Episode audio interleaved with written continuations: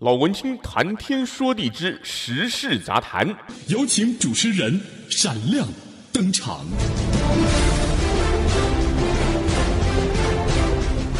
欢迎收听老文青谈天说地之时事杂谈。不晓得您现在心情好吗？我是 Benny 老文青。同样的这一集的节目呢，我也是一边开着一期直播，一面来录制的。时间是在十月二十五号星期天，美国西岸的时间晚上九点零八分。现在应该是台湾的话，因为我估计有很多的朋友是在台湾收听的，呃，我自己也是来自台湾嘛。台湾的话，应该是二十六号礼拜一的中午十二点左右了。我今天想要跟大家谈的，主要也是跟美国的时事有关。那美国的时事呢，我想很多人关心的都是美国的大选，跟大选有关的新闻呢。其实最近啊，嗯、呃，我不晓得台湾的媒体报道的到底有琢磨多少。我想如果有关心国际新闻的话，应该会听说过，像是《纽约邮报》等等的右派媒体呢，相继的爆出一些不利于拜登父子的一些新闻呢、那我今天我在网上也有看到有人在讨论，就是说又有一些传闻出现，甚至传闻又有提到说，好比说这个，嗯，拜登副总统前副总统拜登他的儿子杭特拜登他的电脑不是说先前有关于什么，呃，他们父子对乌克兰施压拿钱等等等等一些一些电子邮件嘛？那后来又有说他。这个杭特拜登好像就是，呃，怎么讲？可能有像恋童之类的，就就是有一些不当的性骚扰之类的一些不雅的图片、影片之类的。那今天我又看到有传闻说，他的电脑里面呢还有奥巴马的女儿玛利亚，就是买毒品，还有什么？那个就是我们的 旧金山湾区出生的这个 Nancy Pelosi，就联邦众议院议长、民主党议长，说他的儿子跟拜登之间的，还有拜登什么他的，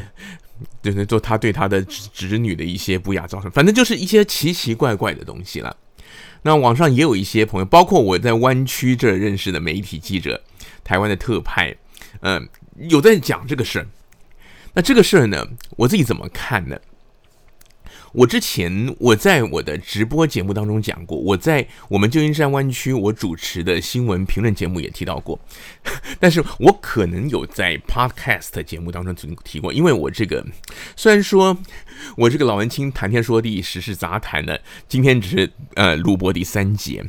但是呃很不好意思，就是因为我在旧金山湾区一个华人电视台，我做那个新闻时事评论的短评了。呃，我做短评，我做了五年，每周一次。那疫情开始三月中旬以后，呃，每个 weekday 几乎都有做，所以说我我等于说我经常在评论呢。我已经不太记得我到底有没有在 podcast 讲过了。那没有关系，我在这儿再跟大家分享一下。我个人觉得说，就是前一阵子一开始纽约邮报爆出这个 Hunter Biden 他的那个电脑送修，然后说是硬碟里有电邮记录的，能讲到乌克兰呐、还有。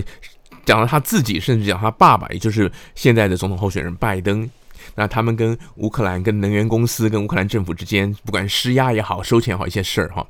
那这个事儿呢，在美国的主流媒体，他们报道都很淡淡化处理。那 Facebook 跟 Twitter 呢，他们直接封锁，因为他们说这个东西呢，呃，要么就说他们没证据，要不然就说这个是非法取得的。但是呢，我对这个事情呢，我自己一直都认为说，这个是不妥当的。为什么？因为这个平台它只是一个载体，它不应该来做裁判。那美国的主流媒体本来就是偏民主党，所以我个人觉得说，这样做法是非常不对的。因为这个消息呢，怎么讲？如果它是真的，然后你没有报道，那不是对川普阵营不公平吗？就你不要说他是选前打乌贼战，对拜登不公平，因为现在没有人能判断。所以，我个人觉得说，媒体应该要公正处理。如果是以这个为理由，以这个证据来源不是光明正大，或者说是还未经证实，那我觉得是说不过去的。举个例子来讲好了，其实最简单的嘛，Donald Trump 川普他从二零一六年他竞选他当选那个通俄门一直都消息那么短，一直到今天都有人在讲，媒体都在讲。可是国会还有特别检察官调查，早就说是查无实证不起诉，就是特别检察官不起诉结案了。那为什么其他媒体都可以讲呢？所以我觉得就新闻道德来讲，这个是不对的。可是我刚刚说，我今天继续后续听到这些东西啊，其实怎么讲？呃，我跟大家分享一点呢。如果如果这个消息呢，真的是川普阵营或者说是极右派媒体，就是间接在支持川普，就是不是川普阵营本身放出来的，就他们假如掌握了这些东西的话，如果是我的话，我如果是真的是支持川普的。媒体或者说是有利人士，不管是真的假，我都不会公布。为什么？因为这道理其实很简单嘛。因为这个消息，这些消息太过于八卦，太过于匪夷所思。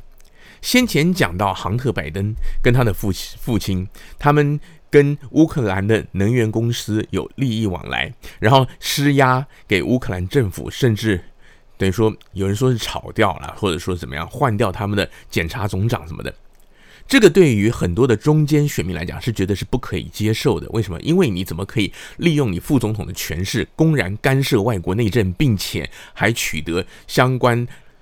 相关那个利益方的一些金钱，这是非常不可以的。所以这个消息出来哈，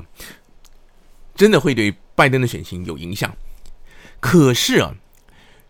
如果是有太多太多的，就是我刚刚讲的，就是你说这个拜登他是一个什么有恋童的啦，有性侵的啦，然后还说奥巴马的女儿让他买毒品啦，又说 Nancy Pelosi 的儿子也是透过他干嘛干嘛，就是套个台湾流行的话，比扯铃还扯了。就是正常，就是本来可能还觉得我中间在挣扎，或者不要说中间选民了。现在因为川普这个人呢，他的这个言行举止作风，所以有一些传统的温和派的共和党选民都很挣扎，要不要投川普。本来哦，看到这个《纽约报》先开始爆出来的关于乌克兰统称乌克兰门呢，乌克兰门的事儿爆出来以后。还真的觉得有点动心的，因为其实民主党的传统政客，他们原本来说就是也是有一些见不得人的事儿，所以呢，这个乌克兰门的确有可能会打动一些温和派的共和党支持者，让他们愿意回去投川普。可是这些八卦爆料继续的出来。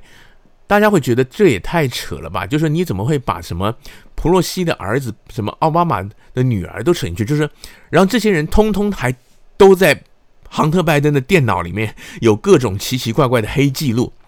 这个事儿本身就是令人觉得匪夷所思。那别人一听就觉得你这个是抹黑嘛？所以其实我以我来讲，现在离选举十天不到，假如我是川普阵营。我在这个杭特拜登的电脑里，我看到了这些资料，我也不会现在公布，反而对选情有负面的效果。那至于媒体应不应该报道呢？像这些消息的话，我个人觉得，如果是我们讲所谓主流媒体，对，在美国跟大家分享，我们美国有其实啊，很多很多人就说台湾的也许也有，像我在美国这里，因为我从事华文媒体嘛。我也碰到一些华人朋友、一些观众啊、读者啊、听众，他们每次说你们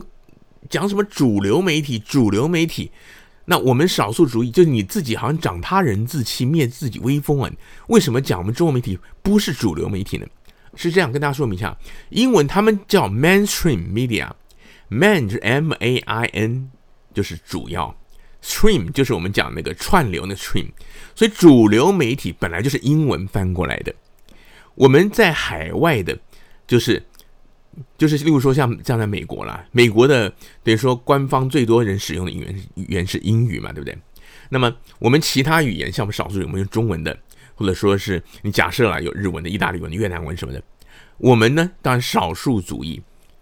所以我们称他们是主流媒体，所以这个词完全没有问题。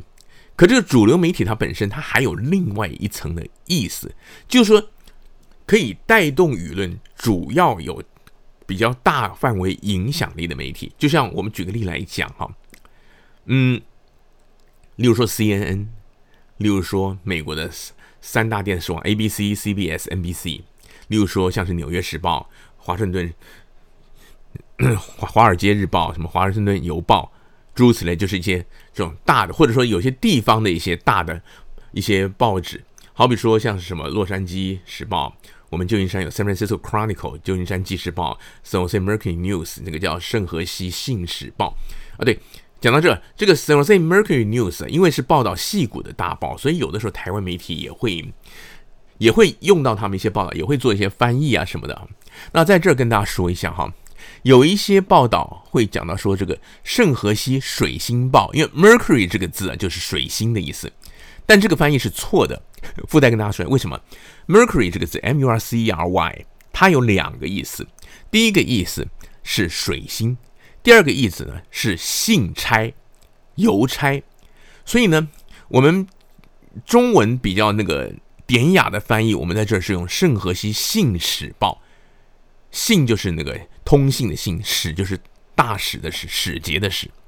所以有一些，包括我就说我们在旧金山湾区，我在这儿看到一些，还有台湾的媒体就不说，就连我们这儿华文媒体有一些比较，嗯，一些资浅的一些新来的一些工作者呢，他们也也搞不清楚，会翻水星报啊。那这些呢，就是我们讲广泛讲主流媒体，那不是主流媒体，很多就是少数族裔的报纸，或者说像是一些八卦小报。好，谢谢 Yoshihiko 的喜欢。欢迎来到老文青的直播间。老文青现在正在录制我的 Podcast 网上广播节目。那 Podcast 朋友呢？我现在正在一期开直播，所以我两边都会兼顾一下。好，那么好，再回到我刚刚讲这个主流媒体什么的。那讲到这个这两天我们这儿八卦新闻呢，还有一些那个小的政论节目，包括一些网上的网红评论呢，吵得沸沸扬扬。刚刚讲到的这些奇奇怪怪的传闻哈。对这些，我的观点是什么？我觉得哈，美国的主流媒体、主要影响力的媒体呢，他们也可以，也应该要适度的报道，因为确实有这样的消息出来，你不能装成没有。可是呢，社交媒体平台 Facebook、Twitter 这一次就比较有理由做一些管制，甚至封锁。为什么？因为这些牵涉到未成年人。不管是杭特拜登说什么，他去搞他的侄女啦，还是像是什么奥巴马的女儿买毒品啊什么，这些都牵涉到未成年人。就说，尤其是如果是说美国，其实社交媒体很多，你牵涉到什么什么暴力啊、毒品啊、枪械啊，还有像这种色情啊什么东西，尤其是那个跟未成年人有关的，他们是严格的封锁的。所以这一次就没有问题。因此，我们在看这些事情的时候，就是我首先讲这个新闻媒体的态度是要看事件的本身，然后呢，再本着一些过往处理的一些原则。所以我刚刚提到说，先前对于拜登父子乌克兰门，我个人觉得 Facebook 跟 Twitter 不应该封锁，但是对于后续这些，因为是牵涉到一些八卦呀、什么色情啊、乱七八糟的东西，我觉得说。社社群网站的平台是可以封锁的，但是呢，主流媒体呢不应该视而不见。就是虽然美国的主流媒体普遍倾向民主党，但是我个人觉得说应该要报道。一方面就是一个新闻媒体公平公正的态度，另外一方面就像我讲的，其实报道出来也未必对民主党没有利啊，因为这个太八卦了。尤其我个人研判。有一些网上那个杭特拜登的影片啊，什么普罗西儿子的影片，就是他们就是有一些那种不雅的视频呢、我觉得伪造的可能性相当相当的高。我真的是觉得，因为现在的技术来讲，其实已经可以造假在影片上做到说即可乱真了。就是说，你不要说是用那个 Photoshop 我们去 P 图，就是影片都可以做得到。所以说这些东西啊。嗯、呃，我觉得太过于八卦。那现在就是我看到就是有报道，就说有一个 GTV 的影音网站嘛。那这个网站呢，就是跟那个以前的川普的一个重要的策略师叫做班农，Steve Bannon 说跟他有关。那这个人是极右派的，他自己也有主持极右派的电台节目。这就是我说的，有的时候啊物极必反。极右派人士他想要巩固川普的支持者的选票，但是我觉得这个反而会伤到川普阵营，因为毕竟现在现阶段应该要拉拢的双方都一样，应该要拉中间选民。那川普的民调落后，那川普的形象又太太极端，尤其是他在这个防疫上真的是出了很多的漏子，所以他现在应该要做的是要让那些共和党内的温和派。愿意去投他，就是含泪投票也愿意去投他，而不是去公公布一些什么杭特拜登什么性爱影片啊，这个那个乱七八糟一大堆的东西，人家一看就是，因为你太扯了嘛，而且这些东西其实是可以伪造的。我个人觉得说，刚刚我提到就是那些八卦媒体在讲的这些东西啊，我自己是觉得已经有一点夸张，因为政坛的确有很多黑暗面。政坛有很多黑暗面，那那些政二代或者说是那些富二代，的确有很多事情是我们一般人难以想象的。可是这些东西通通为什么都会在杭特拜登的笔电里面呢？就是你除了他以外，你把什么奥巴马也扯进去，把那个 Nancy Pelosi 也扯进去的话，就太过分夸张了。所以我觉得说这个消息呢，大家就继续观察吧。那对选情的影响会不会像我说的？我觉得大家也可以继续的关注。那另外一点呢，我现在是二十五号礼拜天的晚上嘛。那二十六号呢，在我们美国的二十六号，就是联邦参议院要对，就是川普提名的那个大法官，最高法院大法官进行那个任命的投票，信任投票。这个事情啊，我想台湾的媒体也有报，很多华人朋友其实也不是这么清楚。这个大法官的事情到底在吵什么？那其实我觉得应该也不是很难理解啦。跟大家稍微聊一下，美国的大法官呢，其实因为台湾也有司法院的大法官嘛，美国最高法院大法官呢，基本上他做的事情跟台湾的司法院大法官是一样的，就是说处理法律争议，就是说除了那个法院他判决诉讼，就是那你判到最高上面不。就是还是有人不服，他就可以上诉，就是要叫这个最高法院来审查，来看有没有违法，特别是有没有违宪、违反宪法的案子。那还有一个呢，就是美国，因为它是一个很民主自由的国家，而且呢，美国也是地方自治为主，所以呢，时不时你会看到一些消息，就是地方政府去告。联邦政府类似像这样的事情，就像我们旧金山，川普前阵子不是下令呢，下个禁制令，要求那个微信就是 WeChat 跟那个 TikTok 抖音要要他们要把他们赶出美国嘛？有没有要限时下架嘛？结果呢，就是我们旧金山这里的一个法官，就是这边有人就是控告联邦政府。然后要求下禁制令，然后法官就裁定这个暂缓执行。类似像这样，就是说美国的一些法官或者说检察官或者地方政府会去告联邦政府的。那最高法院的大法官呢，他们就是要处理这些事情，他们就来裁定。谢谢莉莉塔塔的喜欢，还有分享和点心，好久不见了。那我现在在录的是 Podcast，就是网络的广播节目。一期直播间的朋友，如果您知道 Podcast 的话，你就知道我说什么；如果不知道的话，Podcast 简单讲就是语音版的 YouTube，就是你可以到一些平台上去下载或者是在线收听一些录音的节目。那 Podcast 节目的朋友呢，也介绍一下，我在一期直播呢也是一个主播，所以我在这边也会开播。那我同时就顾到两边。好，好久不见，莉莉塔塔啊，莉莉塔塔是志愿役的军人，跟大家介绍一下。目前是在某应该是测考中心服役，是一个女生。其实我也想找时间讲一讲这个台湾最近在讲那个国防改革啊，还有两岸那个军事啊，还有军售啊这些东西哈。丽塔，好久不见了，你你现在现在那个服役什么，一切都还好吧？有没有被一些那个 现在台海的紧张情势所影响那个气氛呢？我想你们你们测考单位可能会不会面临的一点就是说，像是国防部现在因为要要做一些改革，包括像像是那个点招教招要加强训练，像你们这些单位好像也会影响到，对不对？好，两边过。如果您是 Podcast 的听众，你可能觉得奇怪，跟你讲一下，我在跟一期直播间的朋友聊天呢。好，老朋友，因为他是那个那个右翼的军人嘛，所以他有时候会趁休息时间来看看我的直播。好，所以我们美国的联邦法院的大法官呢，就是哦，对不起，是最高法院大法官呢，他常常会处理这些事情。那有一些有一些的是市县案，那有一些是个别的官司。那这些个别官司，尤其像是这种联邦政府跟地方政府，或者说一些像像这一类的诉讼，哈，哦，教招很忙要留守，对，所以像这种教育召集啊，这些东西的确是会影响到那我们基层的，不管是新训单位还是像这种测考单位，他们的。应应的能量，其实我觉得是要注意的，因为我看到媒体报道，就是说国防部长也说以后要扩编嘛，就是扩编那个一些那个后备后备旅之类的。那你那个训练的能量能不能够？这些东西其实都要通盘考虑的，不是说一说就算了的。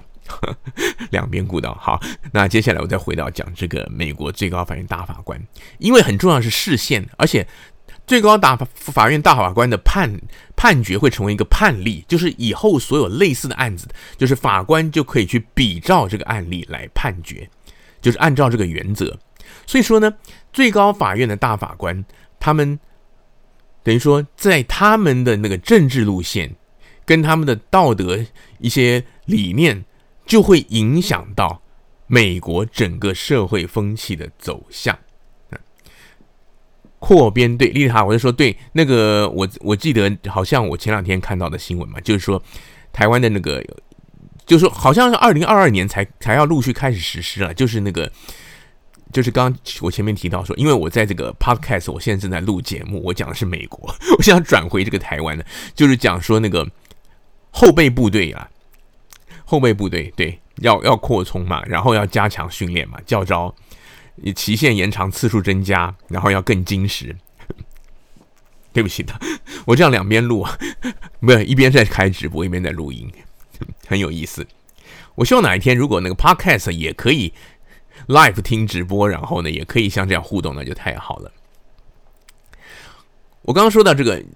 因为司法院大法官他们的。解释呢会成为判例，所以会影响到很多。那美国的联邦法院的联邦最高法院的大法官，事实上，美国的最高法院，台湾来讲，我们台湾都讲五院，有没有？立法、司法、行政、考试、监察五院。那司法院理论上，理论上它是那个超然独立的。可是呢，中华民国宪法的制度它是五院，那五院之上是总统。但是美国呢？美国是立法、司法、行政三权分立。那美国总统虽然美国是总统制，总统的权非常的大，可是美国的总统呢，他是行政部门的 leader。那国会就是立法部门，那立法部门的 leader 就是参众两院的多数党领袖。那司法部门的 leader 呢？就是司法部门的象征呢，就是最高法院的大法官。所以，美国最高法院大法官虽然是美国总统提名，但是是要国会同意同同意后通过任命。那美国的大法官也不归总统管。目前呢，最高法院大法官一共有九个，就是已经很多年了九个。那前一阵子那个 自由派的一个大法官。因为那位女士她就过世了嘛，对不对？那自由派跟那个就是等于说是自由派，基本上民主党就是自由派。那民主党里面自由派就是我们讲 liberal，那比较极端的所谓进步派。好，那共和党呢一般就讲保守派了。那我们就是左派右派，民主党左派，共和党右派。那先前呢左派跟右派的比率呢，右派有五个，左派有四个。但是我就说大法官来讲，他们很多呢就是说他们的那个。我们用台湾的词来讲好了，他的党性没有这么坚强，他党性没有这么坚强，所以说呢，就算你是共和党提名保守派大法官，有的时候他判的时候，他也是看情况，还有看他们自己的理念跟意志来行使判决。谢谢 NG，谢谢 NG 慎重的看夕阳手枪带，好久不见了，老文青也是好久没有好好的开播了，因为我我前两天开始开这个 Podcast 网络广播，所以我现在是一面来录广播的节目，一面来一期跟大家打打招呼。好，那我在讲的是那个，现在就讲为什么美国的这个大法官提名案引起了这么大的注目哈。那现在是我们美国的二十五号礼拜天晚上，二十六号参议院他们就要就这个大法官来行使这个同意权哈。那我刚刚提到说，因为美国大法官他影响的范围很大，尤其很多的判例啊。那美国的左派右派呢，其实他们的一些思想、一些等于说一些信念是差蛮多的。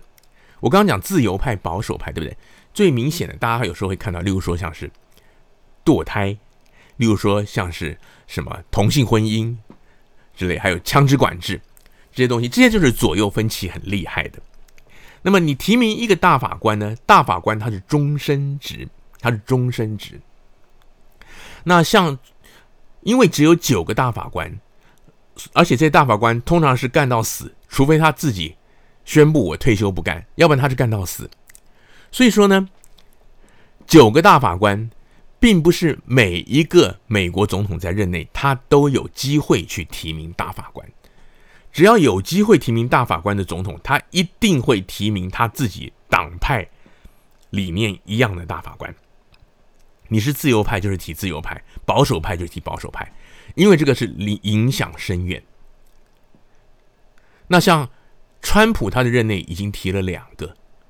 已经是美国史上并列最多的了。他这一个，所以他为什么他这一次呢？其实很多人在讲的也不是完全没有道理啊。就说，你应该等选后再来提，这样才代表最新的民意。这话是没有错。但坦白说，今天如果在位的总统，假设来讲，假假设是拜登在当总统，或者任何一个民主党当总统，碰到这样的机会，他一定也会现在提，他绝对赶着选前通过。因为这个影响太深，甚至就是说，你从某个角度来讲，这个是在历史上留名的。因为美国大法官就是你在重大的案件上的表决，会影响很长，甚至影响一个世代，甚至几个世代。就像我刚刚讲的堕胎啊、同性婚姻啊这些，那这些东西呢，它的争议点，我想台湾的朋友可能不见得能理解为什么？因为台湾的媒体，我就说基本上呢，报道美国新闻的时候，都是因为。其实世界上可大部分的媒体都一样，就是你在报道国际外国的新闻的时候，通常都是采用一些海外的跟你合作的媒体或者通讯社，你订的外电那些文字稿、影片、图像来报道的。你不太可能有这个能力去在世界各地都派你自己的直属的记者、特派员，这是不可能的。那台湾呢？基本上台湾的媒体的国际新闻的来源都是。美国的所谓的主流的媒体，那美国的大的媒体几乎都是民主党自由派掌控的，所以呢，台湾的观众基本上的国际观呢，基本上其实都是跟着美国的民主党的观念，可能大家没有意识到，那就像我刚刚讲的，像是像是堕胎，像是同性婚姻，所以台湾，尤其还有台湾还有一件事儿哈，也是很特别了，台湾的。政府官员，尤其是内阁部长以上的，很多都是高学历、世界一流。我在上一集的 Podcast 的节目当中也跟大家讲过。上一次我这个老文青谈天说地、时事杂谈，我记得，因为上一次 上次没有多久嘛，我昨天录的，我就提到这个现象。你去看一下我们内阁阁员的资历啊，一大堆都是留美的。不要说阁员呢，立法委员呢，民意代表也有很多啊。那这些呢，他们因为是留美。他们到美国来，所以他们很多东西都是学美国的。然后这些他们都很会读书嘛，有没有？以前还要考托福、GRE 考，所以这些人都很会读书考试。所以呢，他们来很自然看主流媒体，甚至他们在出国以前，他们看《纽约时报》啦，学英语嘛，《时代》杂志嘛。好，所以他们其实对被美国的主流媒体报道影响很深。但主流媒体是长期是偏左的。好，好，我看一期这边丽塔说，教招时间以后要延长吗？呃，我不晓得，因为国防部长。因为现在外界很多质疑的声音，所以他每天丢出来都是不同的东西。交招时间以后以后要延长为十四天嘛，好，然后好像是说要三一年三次什么，就是因为这个我没有记得这么细，但是我知道台湾新闻在炒。好，谢谢 Blue 九七八的点心，还有 Happy Halloween。欢迎来到老文青的一期直播间，也欢迎 Podcast 朋友收听老文青谈天说地之时事杂谈。老文青住在美国加州旧金山湾区，是广播电视节目主持人，目前主要的工作是在一个中文的电视台担任新闻部的负责人。我从事的工作，新闻编采，还有播报，另外也还有新闻评论，关于美国的、关于两岸的、台湾的都有。我现在是一面开一期直播，一面是录制 podcast 的节目。好，回到刚刚主题，所以我刚刚提到说，台湾的媒体很多都是，就是整个的思想观念都是跟着美国的主流的媒体。那美国主流媒体的风气呢，主要呢是偏左的。我在昨天的 podcast 我也提到过这个事儿，因为其实这个原理你想想也不难嘛。第一个新闻媒体呢，它的天职，像我们在美国来讲，媒体叫所谓第四权。所以第四权刚刚讲到，美国是三权分立，立法、司法、行政。所以第四权呢，就是独立于这三个权之外。你就知道美国人他对这个新闻的重视啊。那新闻呢，它主要的媒体的天职就是报道。那政治方面呢，就是监督政府、监督执政党。所以这个是媒体的天职。那这样的一个天职呢，他骨子里呢是有一个怎么样的精神呢？就是对抗权势。为什么要讲这个呢？因为媒体有对抗权权势这样的一个天性，所以它就是比较偏自由开放。不要说是新闻媒体了，娱乐媒体也一样啊。所以好莱坞，你看那些影星啊、歌手啊，十之八九都是支持民主党。为什么？因为你越自由越开放，你的作品。越会有创意，发挥的空间越广。就你往好处讲呢，就是你有很多的想象的空间，不会被拘泥于传统。你往你往比较负面的讲呢，就是什么三色腥、暴力、什么色情、什么东西，因为它开放，它尺度宽嘛。所以简单讲，媒体它的天性就是偏左的，除非是官方掌控，就像以前。的台湾，其实现在台湾的 媒体、政府某种程度还是有在掌控，而且有一些现象令人忧心。那中国大陆就更不用说了。所以我就说，台湾对于台湾人看美国是透过美国的主流媒体在看的。那美国主流媒体的价值观呢，主要是左派的价值观。但是台湾的政府呢，很多时候是比较喜欢右派的，因为右派的保守党就是共和党，共党因为他们比较传统嘛，他们传统比较保守，那。他们很大的特色，他们相对比较反共，所以在实质利益上，有的时候呢，台湾的政府又倾向于共和党。就像这一次这个川普，台湾好多人都觉得川普疯疯癫癫的，我们这很多华人这样觉得。但川普过去这一两年呢，对台湾真照顾啊，所以很多人在虽然很多台湾的朋友没有投票权的，但是聊到这个，好像也挺挣扎的，到底应不应该支持川普这个人，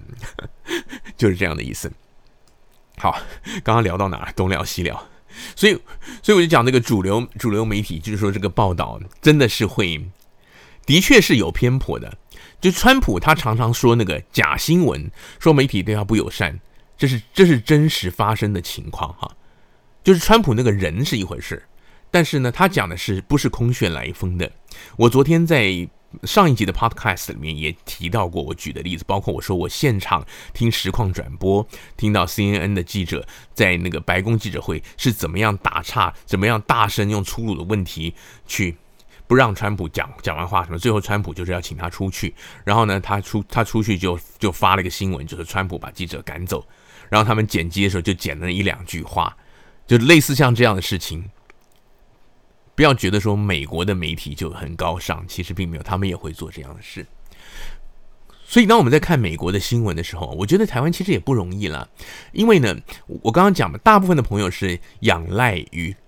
中文的新闻，那中文的新闻大部分都是，因为我自己在电视台工作过，我知道，你去电订那个外电的通讯社、美联社啊，或者说是 CNN 啊、ABC 啊，就你不会有钱订太多，那个很贵，他那个就新闻稿加影片，那是很贵的。但是这些大媒体多半来讲呢，都是偏左的，所以呢，那新闻报道其实啊，不要说是评论，我们一般的新闻报道的时候，都很容易去带风向。呃，我不要讲说是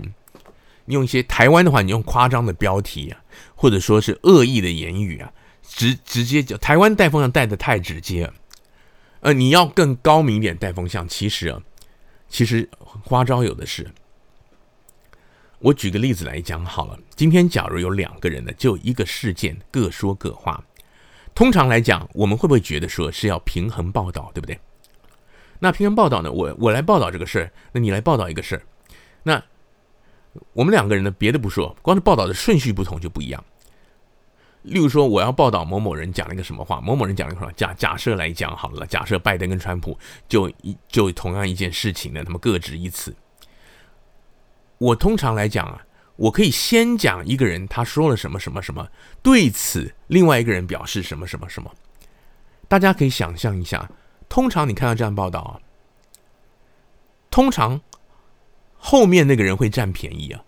我们常说先入为主，但有的时候是后面占便宜，就有点像是两个人辩论，后发言那个占便宜，因为后发言那个可以针对先先发言的那个人讲的话来回应。同样道理，就是当我们媒体报道一件事的时候，我先报道说川普今天说了什么什么什么什么，然后呢，另一方面拜登对同样议题也表示什么什么什么什么，那这两个人他们的意见本来就是相左的，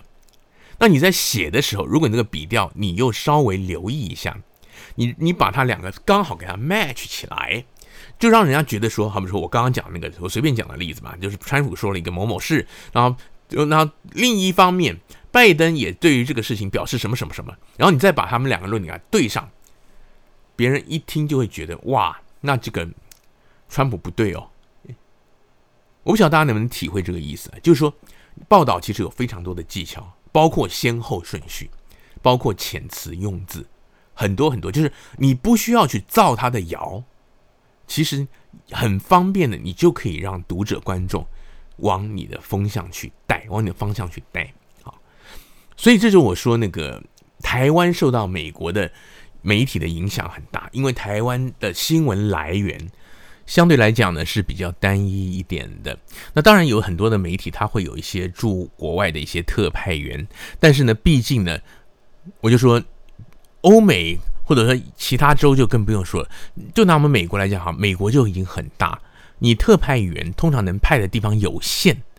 呃，很多资深的记者或者是在当地找一些特约的人员，通常有经验的一些呢，可能是放在纽约啊、华府，那像旧金山啊、洛杉矶可能也会有，但是呢，因为经费的关系，尤其台湾常年来讲呢，首先不是这么重视国际新闻，第二个呢。我刚刚也提到过，其实国际新闻花费很大，因为你要去买外电的报道，尤其是电视台。就是如果你是平面媒体，可能还好，平媒体买的主要是文稿跟照片。电视台他要买影片，那个都非常非常的贵啊，而且那个东西多半是订阅，就说你是 subscribe，我们讲订阅，你跟这个通讯社订了合约，他就是每天他不断的送他的新闻的 list 给你，文稿给你，然后影片就说你。你自己，例如说，我这个电台，我今天，哎，我一看有什么新闻呢，我想要报道，那我就去找。我假设我跟 CNN 合作，那它相关的新闻有什么？几点几分？几点几分有什么东西？然后你就去，你就可以去找到了，去下载。然后下载以后，你再把它翻译、配音、剪辑，这些都很贵，授权的。那所以台湾的国际新闻票房又不好，所以就算是呃，以美国来讲，驻美特派哈，驻美特派通常来说呢，第一个人数不会多。第二个，很多是兼职，就是重大新闻他们才出马。那这样子一来呢，很多因为我自己也认识一些做特派员的朋友啊，就说除非我就是想在华府那种地方，你可能会养一个专职的特派员，因为那边是政治新闻比较多。其他的地方，即使是在纽约、洛杉矶、旧金山、什么矽谷，很多都是兼职的，兼职就是重大新闻跑一跑。那平常可能做一些地方上的 coverage，例如说你在洛杉矶或者我们旧金山，我们我们侨胞很多嘛，很多侨界的活动，一些社区的活动会去跑一跑，呃，一些娱乐啊，或者说像就是南加州洛杉矶可能会跑一些娱乐啊，我们北加州我们矽谷这里可能就是一些像是科技啊这种东西。那这些东西呢，当然不是说不重要，但是对于台湾一般来讲关注的哈。其实很糟糕，现在台湾的国际新闻很多，你看报的都是一些那种就五花八门那种趣闻怪事儿，就是震惊的新闻比较少。好，震惊当然就是我们讲通常是政治啊、经济、震惊，可以这样解释了。震惊的新闻，所以说一般就算特派员，他也没有什么发挥的机会。就除了华府以外，那台湾的人关注的东西，通常也是呃。当然也难免，因为大家一定是先关注本国的新闻，对吧？你对于国外的事情，你很难关注到这么细。所以在这样的情况下，就算是有很资深的记者专门在跑华府，那跑白宫外面，因为台湾没有记者可以进白宫里面的，就是白宫里面的记者是要专门的白白宫记者联谊会的会员，还有美国的记者协会的会员，要白宫认可发证才进得去。台台湾没有记者进得去，华人记者只有一个，叫张金义。前阵子出了一个新闻，不是有一个 他不是那个陆委会文化部说要罚他钱吗？后来不知道怎么样了啊。那这事儿稍微有空再说，我也想跟大家聊一聊哈。所以我就说，台湾的国际新闻的来源其实是很单一的。虽然这些年来我看到，其实有一些媒体界的前辈也好，或者说是一些。一些网络的一些新秀也好，大家很热衷在这个很努力的在国际新闻上推广，不管是做一些双语的节目，或者说是一些综合新闻杂志类的节目，但是往往取材也是因为受到这样的限制，所以呢，拿到的一些题材或者说报道的那些怎么讲，他们的方向呢，多半也是偏偏左的。偏民主党的，因为我就说媒体的属性，以美国来讲，美国的大部分媒体它都是偏左的。然后我们台湾的人，尤其是呃，你看台湾媒体就不说了。我前面好像有提到过嘛，就是很多我们讲政府官员也好，或者说有一些精英人士，他们出国留学。那出国留学的人有几个特色，不完全百分之百，但有几个特色，大家听我这样讲一讲。第一个，很会念书。那很会念书的人，通常都是体制内。哎，你不要说，你不要说，有人说，哎，那老文青你乱讲啊！你看那些什么，很多太阳花的学运的啊，什么，他们不是冲撞体制吗？没有错。但是我所谓体制内，尤其是我们华人呢，就是说，体制内的学习，就像现在大家看哈，台面上的那些高知识的一些官员也好，一些专家也好，除了唐凤以外。唐凤是在家学习，他很早就辍学了。他他他好像是国中的学历，是不是？还是就他很早就辍就辍学，他是自学的。其他都是你说什么台清交城、正大，然后呢出国某某硕士某某博士，那这些特他们都是受体制内的教育，然后呢读书考试上来。那体制内的教育，我就说体制内教育循体制内的管道，那。对于国外的了解，也是看主流的媒体嘛，有没有看《纽约时报》学英语？有没有 类似像这样？所以他们接触的，乃至于到国外读书受教育，有相当多的人都是比较接触左派，但是他们自己可能没有意识到。这个就是我说的，台湾。的人要接触到比较全面的国际新闻，需要您自己下一点功夫的原因，可能需要一些外语的能力去看一些，呃，看一些不同国家的报道，例如说，呃，例如说什么，怎么讲？举例来讲好了，一些国际新闻的，嗯、有时候台湾新闻也会引用什么半岛电视台。或者说什么富士电视，或者说是什么 BBC，什么英国广播公司、法广什么都可以看，看他们的英文报道哈。那他们对于这些会有一些可能跟台湾的人不太一样的观点，可以帮助啦。当然，我觉得说有看比没有看好，但是呢，还有一点要提醒他，就是美国的价值观不是一切，美国价值观真的不是一切。那大家也看到美国现在的对立的情况了，所以说。很多事情要因时因地而制宜。台湾发生什么事情，其实有的时候，我到现在还觉得有点悲哀。我自己小的时候常听到一句话：“欧美先进国家。”我现在有时候我看台湾的一些视讯转播，因为台湾现在有一些那个广播电视嘛，放 YouTube 嘛，甚至有那个广播电台的一些一些政论节目啊。他们因为是直播，所以广告也会播出来。我也有还有听到说什么跟欧美先进国家相比什么什么东西那种。呃，怎么讲？欧美是先进，但台湾这么多年其实也蛮进步的了。虽然台湾的那个经济这几年是停滞，然后呢，就是收入来讲还没有办法列入已开发国家，但是其实台湾是一个相当相当进步的地方。就是说我所谓的进步，就是物质、人文、社会，千万不要觉得说台湾不如人。然后呢，我个人也是会这样的一个建议的，呃。不要有自卑感啦！很多在台湾的朋友，常我每次看到一个消息，不是一个消息，就一类的新闻，都是啊某某什么样啊，台湾之光。然后我昨天在网上看到一个台湾的朋友，他分享，就说他他的孩子念中学，我忘记是初国中还高中啊，就是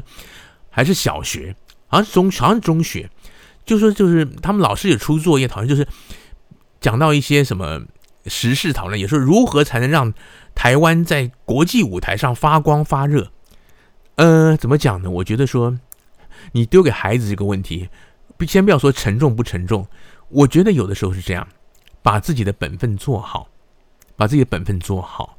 你累积了实力，人家自然会看见，就是不需要好像很急于的表现给人家看，好像觉得我们台湾什么一定不如人，我们一定要怎么样，或者说我们台湾很了不起，要大外宣，真的不需要。那有了这样的起点以后，我们看一些国家的一些做法，你再回头想，他们的做法合不合乎我们的价值观，合不合乎有民情，并不是说美国怎么样，台湾一定要怎样，不是说日本怎样，台湾一定要怎样。我觉得从这些角度比较，当我们在考虑一些国际事务、看一些国际新闻的时候，就更容易了解了。好，那今天呢，我想在最后再跟大家聊一聊，就是关于，因为我讲美国大选、美国政治哈。我其实蛮推荐大家去看一本书，这本书出版很久很久了。那先请大家先入为主的观念不要太重。这本书的作者是两个大陆人，这两个大陆人呢，他们住在美国。这本书写了很久很久。那台湾出的，我先讲，这本书是那个台湾的时报出版出的哈，它的书名叫《总统是靠不住的》。他出版的时候还是克林顿在当总统，他里面就是很有意思，他有很多篇的文章，那他的他的文笔都是他的文体全部是书信体，都是以这个作者写信给他的一个朋友，一个姓卢，卢什么名都不知道，他就他每次开信我就是卢兄你好。他他第一篇啊，很长时间没有给你写信了，先那开开场白就是，然后呢，就是他在讲这个啊，明年是总统，他说你在来信中说啊，明年是总统大选年呢，你可别忘了了大选呢。啊，当时我就答应你了，那我就琢磨着怎么样怎么，就是。他是用一个书信体来开始讲的，然后他每一篇都是卢兄，哎呀，上上一次我收到你的来信很高兴，你说什么就是这样，然后他就介绍，他包括讲美国的选举的选举人的制度，美国的三权分立制度，然后他也介绍了像是水门案，还有像是那个克林顿的弹劾案，还有著名的那个 O.J. Simpson 杀妻案等等一些大案子一些始末，然后他对于这个美国的体制介绍的非常的详尽，他的。标题其实也就是他的结论，叫做“总统是靠不住的”。他讲的就是美国的三权分立的体制是怎么样环环相扣。那如果想要对美国政治了解的朋友，可以去看这本书，是非常非常好的一本书。我觉得说这对美国的政治体系解释的很详尽，而且很容易看。就是说，你不会觉得非常非常艰涩。当然，它有一些案件的，就你没有办法看得很快，因为他讲的东西其实蛮仔细，但是是很好的一本书，是台湾的时报出版的。大家千万不要先入为主，就说这个是很多年前的是两个大陆人写的，又是时报出版的，千万不要这样想。这本书非常非常的好，大家可以去看一下，也跟大家推荐。就是如果大家对国际新闻有有一些兴趣的话。因为美国在全世界的舞台占有举足轻重的地位是毋庸置疑的，所以说你了解美国的政治，尤其美台关系现在又牵动的这么紧，一向都很紧，然后现在中美台三方的关系这么微妙，大家一定要知道，你看过一些书，了解一些对于美国的政治体系的运作方式之后啊，你就比较可以去思索美国在一些国际议题上它会怎么样。的脉络来决定他的政策方针。当然，我不是说看过像类似像这样一两本书，你就会知道说海峡两岸开战，美军会不会来帮忙？但是呢，你对于美国很多他们的决策的形成过程，他们的思维逻辑，你会了解的更多。那讲到这个开战会不会来帮忙呢？我记得我上一次也曾经以这个八二三炮战时候为例，呃，美军基本上。我不觉得他会直接介入。如果战事拉得够长，他当然他有可能第七舰队开过来，那他当然也有可能提供台湾一些军备武器。但是呢，我觉得他直接出兵投入的机会是非常非常小的。二战以后基本上就已经就是那个国共内战的时候就已经没有了，他们顶多是提供军备，还有像是顾问团、像是训练等等的，是那是会有的。所以呢，在这一方面呢，大家还是要注意，而且还有一个很重要，就是现在的军事战战争形态跟以前有很大的不同了。那当年就像我上次跟大家提到过，像巴尔山炮战来讲的话，那个时候还是用炮，然后要船也是要登陆，那个时候连那个飞机才刚刚喷射机才开始进入这个超音速的时代啊。那我那时候也说嘛，台湾后来是获得美元的 F 八十六，才在这个台海空。取得了空优的地位，我没有记错，好像是九九三空战的样子，才取得空优的地位。所以说，现在来讲的话，现在都是那个战斗机跟导弹，而且以现在的整个的世界的运作、社会的发展，因为现在台湾跟大陆两岸都很富裕了嘛，然后国际金融、国际经济产业趋势都很错综复杂的情况下，如果台海两岸真的发生了严重的一些对立的话，我个人觉得说，你不需要等到中国大陆的飞弹打到台湾的本土，如果是台海上空发生了空战，甚至说共军他们派一些飞机也好，无人机也好，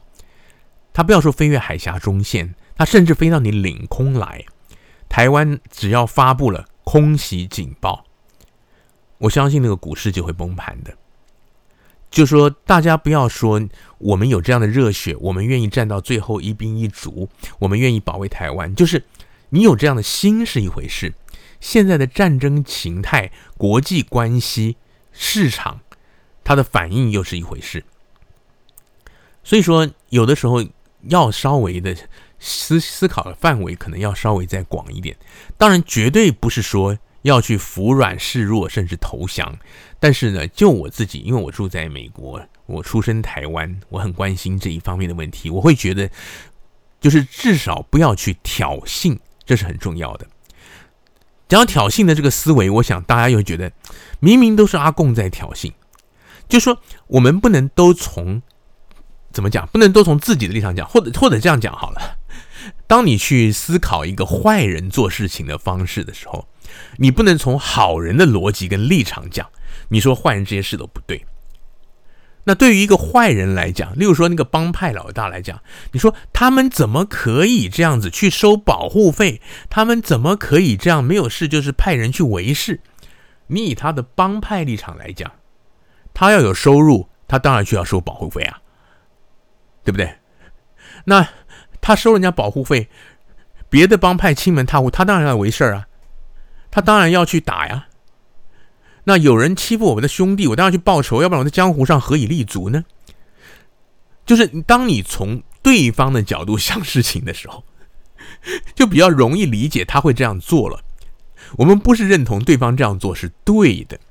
但是当你知道他怎么样，他可能会这样做的时候，你就可能要就比较知道要怎么样来避免了。这个就是我觉得现在台湾呐、主流民意。对于两岸问题最大的盲点就在这里，就是说，我们都以台湾的思维来看看问题，我们都觉得台湾本来就是独立的国家，谁要给你一个中国？我们这样想没有错啊，我们的立场没有错啊，中共没有统治过中华民国也好，或者台湾也好，他没有统治过一天呢。你的立场是没有错。他的立场呢？那他立场对于台湾人来讲是不合理的嘛，对不对？他们觉得中华那怎么台湾是中国不可分割的一部分？但从历史上怎么这样讲一堆，台湾人不认同啊。但问题是，你除非有办法让他不要这样想，要不然对方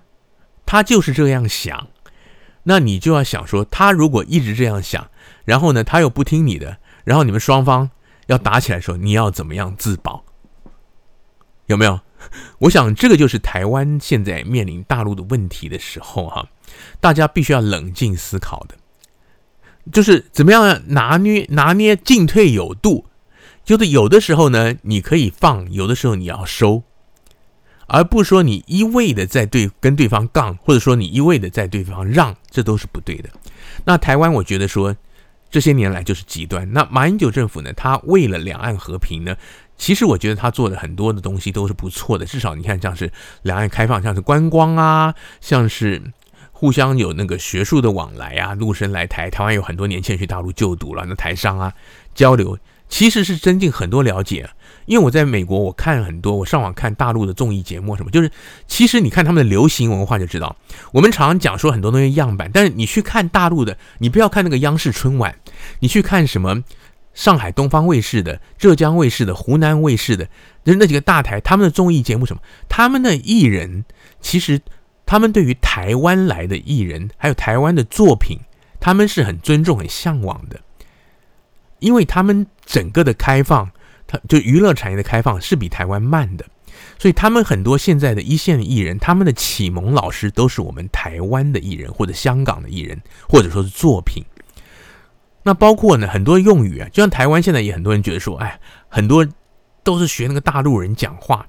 用的词，但其实大陆人也有很多用台湾词。这个就是我觉得是在那个马英九政府期间，因为两岸的气氛很和缓、很和平，所以大家交流了很多。可是，在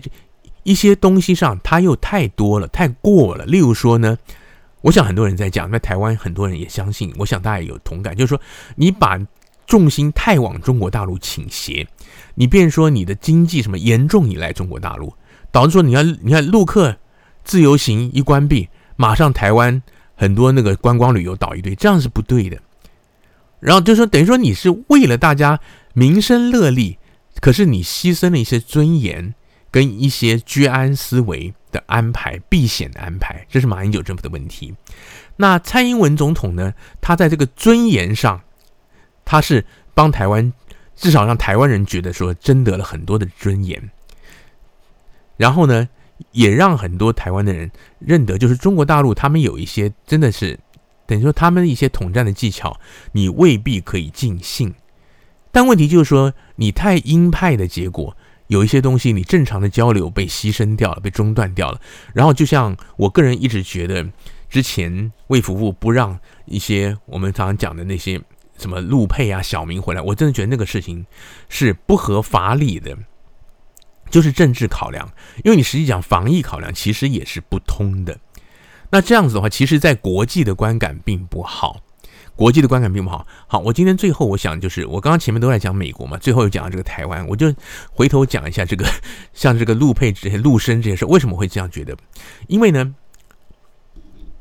以那个大陆配偶，就像我们在美国，美国的话，就像是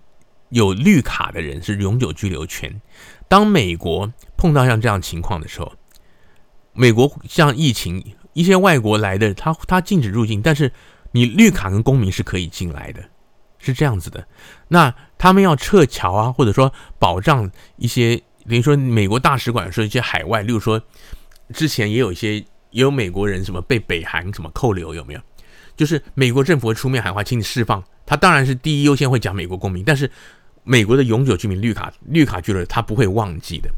那陆配跟小明他们就相当于美国的绿卡持有者。那很多的小明，他不是选择不做台湾人，而是他在排配额。然后呢，他已经有合法的居留权，只是他没有入籍。就像我们在美国待过美国的人就知道，或你来过，甚至来过留学，应该也知道，就是我们拿绿卡，然后还要申请公民，并不是每个绿卡居留者都是公民。那申请公民跟申请绿卡都是要排配额的。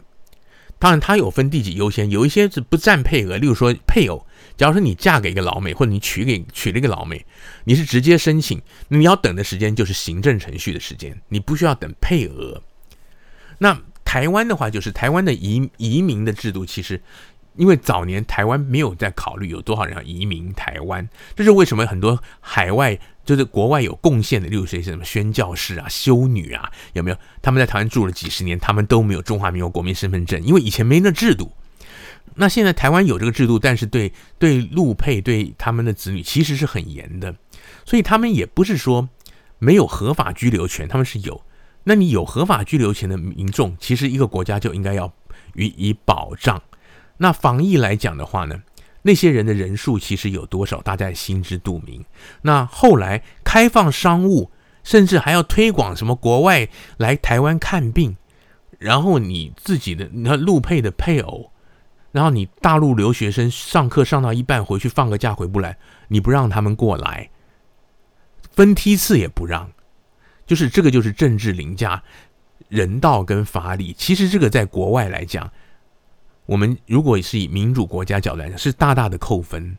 就是你你派了一百个台湾之光，你有很很棒的歌手啦，你在当你是 NBA 的球员啦，还是什么大联盟的投手也好，又是又是面包比赛冠军，又是什么东西？这些人优不优秀？优秀。但是你搞了一百个台湾之光。台湾冠军，但是你的政府做出一些不合一些民主政体、民主制度上的一些逻辑的时候，其实对台湾的伤害是更大的。好，东讲西讲讲很多，老文青谈天说地嘛，本来就谈天说地。那谢谢大家收听今天的老老文青谈天说地之时事杂谈这个 podcast 节目。那现在的时间是，我是在。住在美国加州旧金山湾区，现在是礼拜天十月二十五号的晚上录制的。那台湾大家最快收听，我待会上架也是礼拜一以后了。那老文青因为是时事杂谈，有一些东西当然像刚刚最后讲的这个是讲古啦，前面可能有一些像是我讲那个大法官啊等等，说不定您听到的时候已经有一些更新的一些进展了。但希望老文青跟您聊的内容呢，对您可能说在关注国际新闻或者说在思考一些议题的时候有些帮助。谢谢大家今天的收听，我们下次再会，拜拜。